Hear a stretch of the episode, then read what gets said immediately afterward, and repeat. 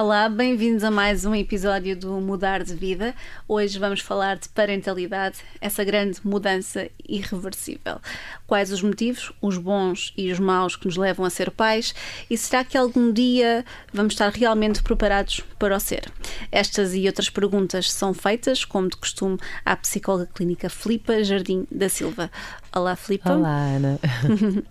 Filipa, ser pai ou ser mãe é uma grande mudança, sem dúvida nenhuma, uh, e talvez por isso seja uma opção, uma decisão que implique alguma reflexão.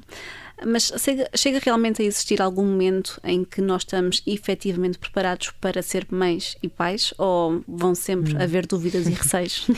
Eu, eu acho que é saudável sempre existirem dúvidas e receios, não é? Até porque é uma decisão que, quando é tomada com responsabilidade, nós percebemos uhum. que, que implica muito de nós e, e, é natural que também acarretando uma grande mudança, que essa grande mudança seja aqui proporcional em, em alguns medos. E, portanto, quando nós nos encaramos um, um bocadinho como uma empresa que tem ali um quadro de administração e, portanto, várias partes vão ter aqui opiniões que nem sempre são concordantes, diria que nós procuramos aqui uma maioria interna queremos sentir convicção, queremos sentir uma forte vontade. Existirem medos, provavelmente vão existir. Sempre, não é? Sem dúvida. Uh, e diz-me uma coisa, uh, até faz sentido que, que esta escolha, ou seja, que no caminho da parentalidade haja motivos bons e maus, ou seja, podem efetivamente haver bons e maus motivos uhum. para nós escolhermos ser pais e mães. Sim. Ok, assumindo Sim. que há, então, uh, podes-me exemplificar, ah, por exemplo, o que é que são bons e maus motivos? Eu acho que sempre que alguém, a pai ou mãe, uh, no fundo, depositar numa criança que ainda nem sequer nasceu algo externo a ela, com, que faz com que ela já nasça aqui com uma grande pressão, uh, nomeadamente eu quero me sentir uma mulher concretizada e então sinto que preciso de ter uhum. um filho para me sentir concretizada. Isso pode pode não acontecer. Ou quero me integrar no meu grupo de amigas e no sentido em que todas são mães e eu não quero deixar de ser. Ou tenho uma grande pressão familiar que me diz que o próximo passo é realmente eu poder ser mãe e eu quero de alguma forma não desiludir os meus ou de alguma forma até Uh, suscitar esta admiração, uhum, uhum. dizer sintam orgulho de mim, vejam como eu consegui ser mãe. Portanto, isso são alguns dos motivos, uh, eu diria, menos saudáveis para ser mãe ou para ser pai. Quando, pelo contrário, nós temos um casal que se ama, que tem uma relação fortalecida, que quer construir uma família, que quer deixar o seu legado aqui, a sua pegada no mundo uhum. e que, fruto desse amor, uh, sente que realmente quer este compromisso e esta união que é vitalícia, não é? É realmente irreversível. Claro então, esses são bons momentos e é um, são bons motivos, no fundo, para nós podermos aqui alavancar essa, essa uhum. decisão. Uhum. E falaste aqui de algumas pressões que podem, de facto, influenciar a decisão de sermos mães oh, e pais uhum. também. Um, essa pressão, uh, assumindo que as coisas vão para a frente, um, essas pressões que estão na base da decisão podem realmente afetar de alguma forma a parentalidade? Uhum.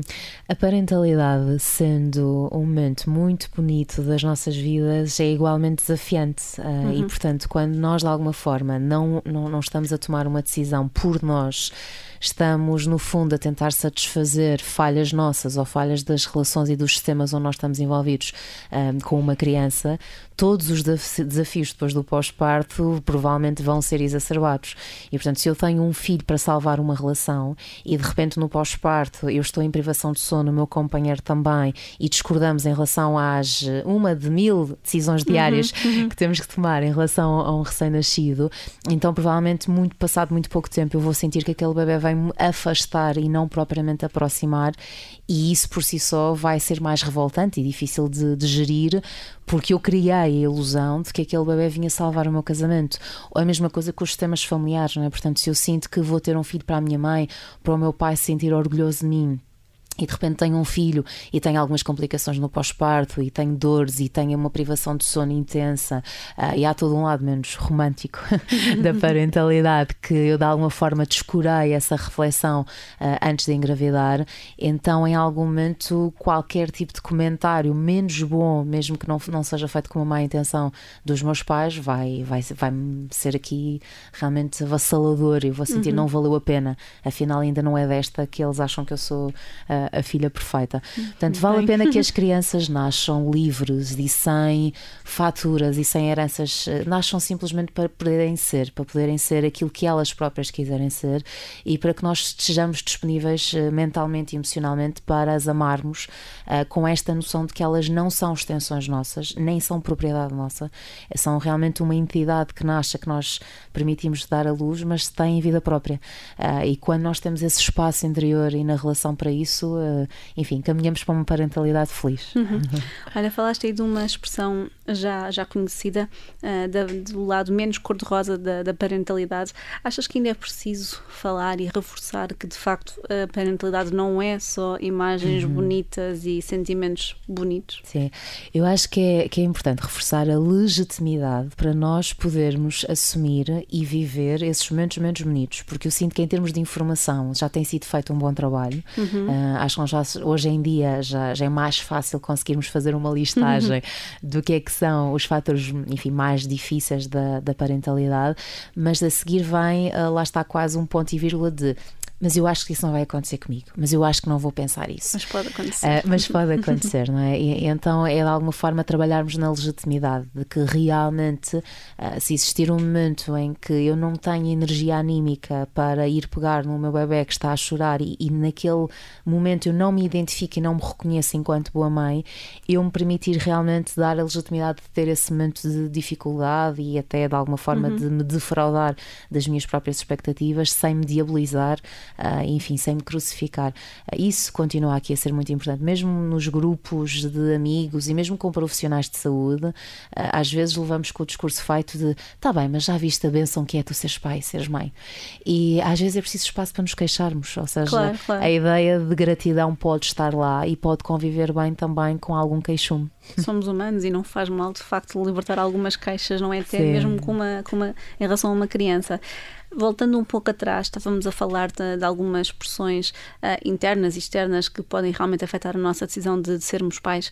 Um, e pegando um bocadinho uh, no, no episódio anterior sobre as relações, imaginando uma relação que não está saudável, pode-se cair no erro de achar que ter um filho é o próximo passo óbvio a construir, quer dizer, seguindo quase aquela métrica de. Não tem que ser sempre assim, como é óbvio, mas seguindo aquela métrica de relação, casamento, casa, filho, uhum. pode acontecer as pessoas um, deixarem-se levar um bocadinho por isso. Sim, claro. Nós, nós temos muitos anos de guiões pré-definidos, não é? Portanto, quando pois. estamos no sistema educativo e à medida que vamos crescendo, são muitos anos em que, em que alguém sempre nos dá um guião.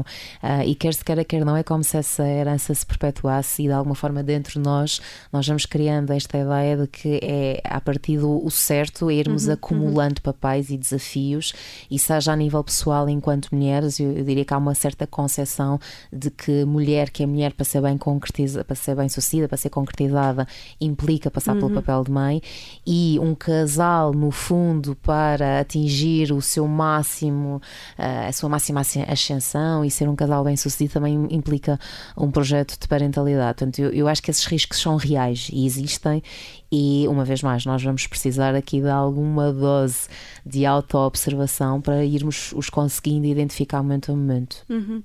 Eh, isso leva para outra pergunta que é quase um, óbvia ela surgir, não é? Que é uh, será que a sociedade ainda pressiona um pouco as mulheres a serem mãe? Parece-me que no fundo já respondeste a essa pergunta, um, mas assumindo que isto acontece, porque é que achas que ainda acontece? Uhum. Bem, o, o, papel de maternidade é realmente um papel muito nobre que, que todas as mulheres têm uh, e, e, de alguma forma é um legado biológico que está tão, tão, tão presente no nosso ADN que em algum momento nos confunde aqui os sentidos e, portanto, há no fundo essa dependência até para a nossa própria sobrevivência enquanto espécie, essa pressão precisa de ser feita, Exato. porque senão de alguma forma extinguimos. E, portanto, há um lado adaptativo dessa pressão e há um lado adaptativo de a maior parte das mulheres em algum momento se questionar se quer ou não ser mãe e dos próprios casais também fazerem essa questão. Um, agora, eu diria que vale a pena aqui realmente assumirmos que existem vários desenhos de vida e que para a nossa manutenção enquanto espécie ser assegurada, uhum. nem todas as mulheres precisam de ser mães. E está tudo bem com isso. Uhum. Uh, e portanto vale a pena uh, existir esse espaço de liberdade, porque ainda hoje a maior parte das mulheres, sobretudo na casa dos 30, uh, quando ainda não é mãe ou não fala sobre um projeto de maternidade, começa a, enfim, a sentir uns certos olhares de então, mas o que é que se passa? Uhum. Há algum problema? será que está a pôr a carreira à frente de um projeto de família? De algum estigma, não é? Sim, como coisas. se lá está, uhum. como se fosse um ato de algum egoísmo, um egoísmo mais feio, que alguém possa de alguma forma privilegiar o seu tempo e a sua carreira em detrimento de, de ter um filho. Uh, e uma vez mais, nós queremos pessoas inteiras enquanto pais e enquanto mães. E portanto, se eu não me sinto suficientemente inteira a abraçar esse papel uh, enquanto mãe, uh, se eu só a ideia de me imaginar com um recém-nascido em casa, ou todo o meu dia a dia não comporta espaço e eu não estou disponível a fazer qualquer cedência para receber uma criança na minha vida, eu diria que é um grande ato nobre de responsabilidade eu dizer eu não quero ser mãe ou eu não, de alguma forma, não estou disponível a fazer as cedências necessárias para ser pai ou para ser mãe. E está uhum. tudo bem com isso. E está tudo bem com isso. Olha, e falando uh, neste caso de mulheres e de mulheres que querem ser mães, uh, há aqui uma questão interessantíssima uh, que, quer dizer, que qualquer, qualquer mulher passará por isso, com mais ou menos incidência, mas é a questão do tempo. Pronto, uhum. chegado a um certo momento da nossa vida, se calhar a janela de oportunidade ou o tempo fica mais, mais curto, não é?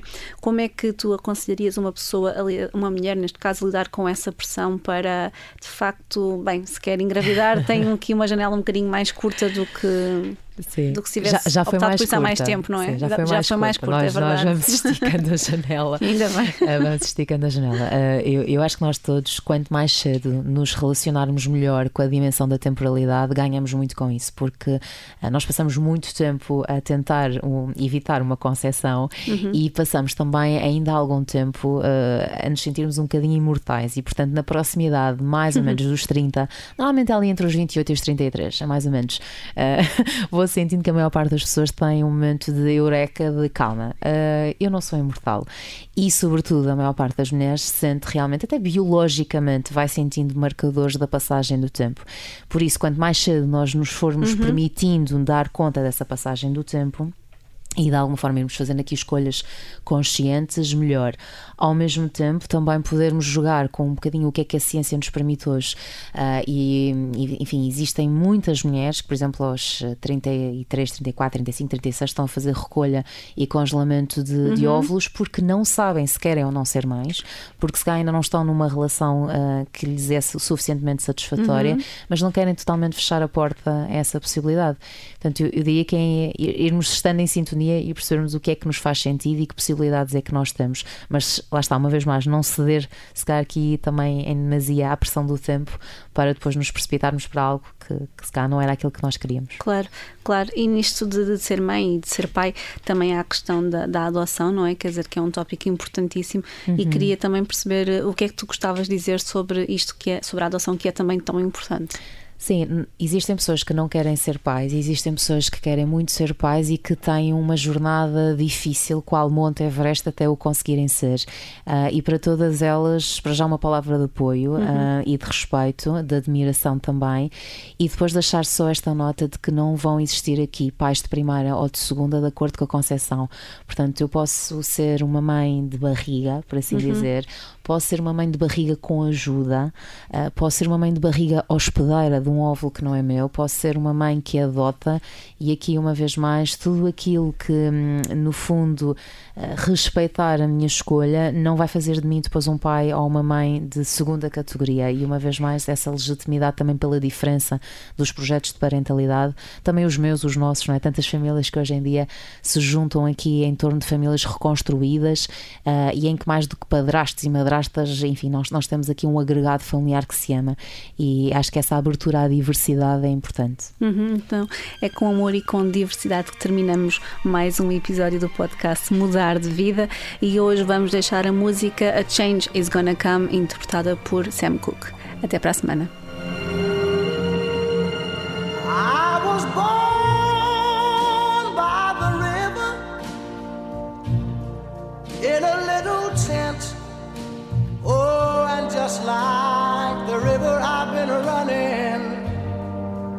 Ever since. It's been a long, a long time coming, but I know a change gonna come. Oh, yes, it will. It's been too hard living, but I'm afraid to die. What's up there beyond the sky. It's been a long, a long time coming, but I know a change gonna come.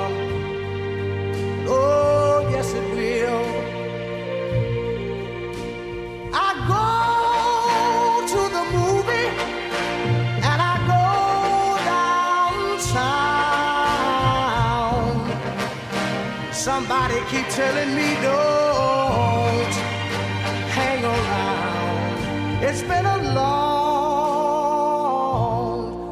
a long time coming, but I know a change gonna come.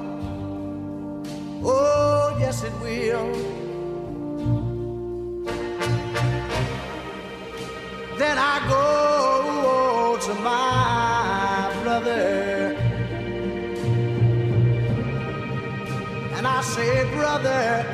Me please.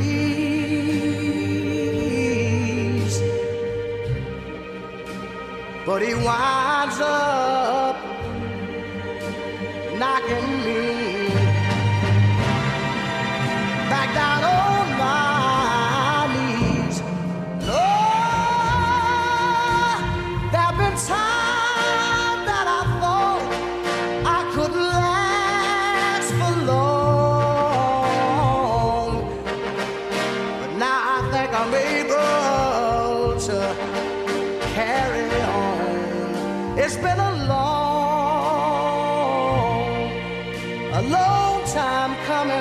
but I know change gonna come. Oh, yes, it will.